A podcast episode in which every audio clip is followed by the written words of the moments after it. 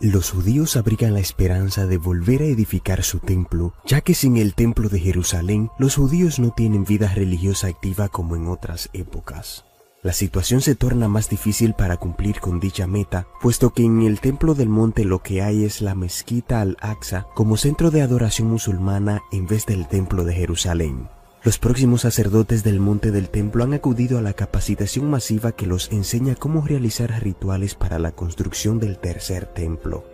Una escuela judía prepara a los futuros sacerdotes para las ceremonias que se llevan a cabo en el reconocido e icónico lugar, donde hay una larga lista de hombres que se están capacitando para pertenecer a este grupo selecto. Sin embargo, hay estatutos que deben cumplir para ser uno de ellos. Por ejemplo, tener la herencia patriarcal de la clase sacerdotal, debe ser nacido y criado en Israel y conocer de las leyes de pureza que definen a los de su clase. Los musulmanes ocuparon a Jerusalén en el 637 cuando el imperio bizantino se enfrentó al califato ortodoxo y la ciudad de Jerusalén cayó rendida ante el califa Omar.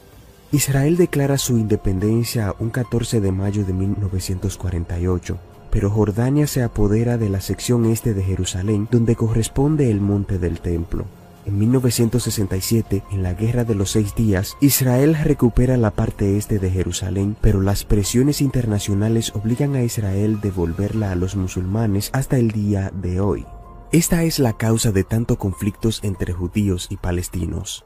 Los judíos han sufrido en grande proporción en relación al templo. Por ejemplo, Dios había advertido a Salomón que el templo sería destruido por el pecado del pueblo y el pecado de Salomón, cosa que podemos encontrar en Primeras Reyes capítulo 9 del versículo 6 al versículo 9. Esta destrucción se cumplió en el 586 con la cautividad de Babilonia por Nabucodonosor II. El templo de Salomón había colapsado en el siglo 6 a.C. por los babilonios. Los cursos que ofrece el Instituto del Tercer Templo incluye papel y aplicación de la tecnología moderna en el Tercer Templo, matemáticas del Templo Sagrado, servicio del Templo, teoría y práctica, administración del Templo Sagrado, las naves del Templo Sagrado, aspectos de ingeniería y diseño, y la tipografía del monte del Templo y la estructura del Templo de Ezequiel.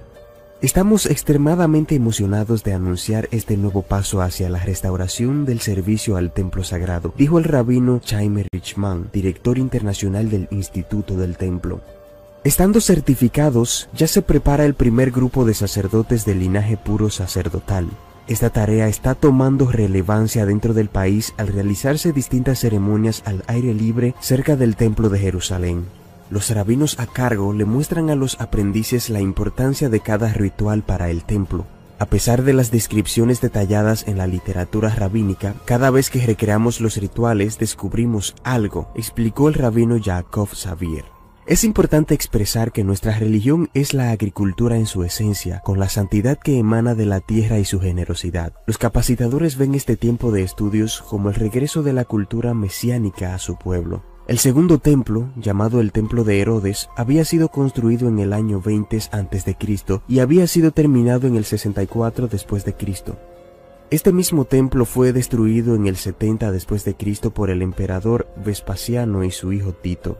Los judíos han estado fuera del monte del templo en la sección este de Jerusalén por miles de años, exceptuando el efímero tiempo de su recuperación. La destrucción del templo de Herodes ya había sido anticipado por Cristo, según Lucas 21 del versículo 5 al 6, cuando dijo que el templo iba a ser destruido y que no quedaría piedra sobre piedra que no sería derribada. Ahora sin templo los judíos añoran recuperar el monte del templo para su debida construcción, y para lograrlo, el movimiento del monte del templo y la institución del templo están dando los pasos progresivos.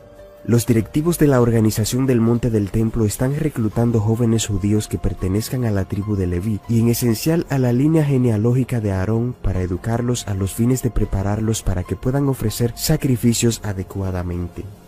El movimiento del templo ha encontrado la vaca alazana, la cual sirve como holocausto para purificar a los sacerdotes y hacerlos aptos en sus funciones para el tercer templo. El tercer templo no será construido sino hasta el periodo de la gran tribulación, y cuyo templo será el templo que el anticristo profanará. Segunda Tesalonicense capítulos 2, Segunda Tesalonicenses capítulo 2 del versículo 3 al 4 y Apocalipsis capítulo 11 del versículo 2 al 4, también llamado la abominación desoladora, lo cual se encuentra en Mateo capítulo 24 versículo 15.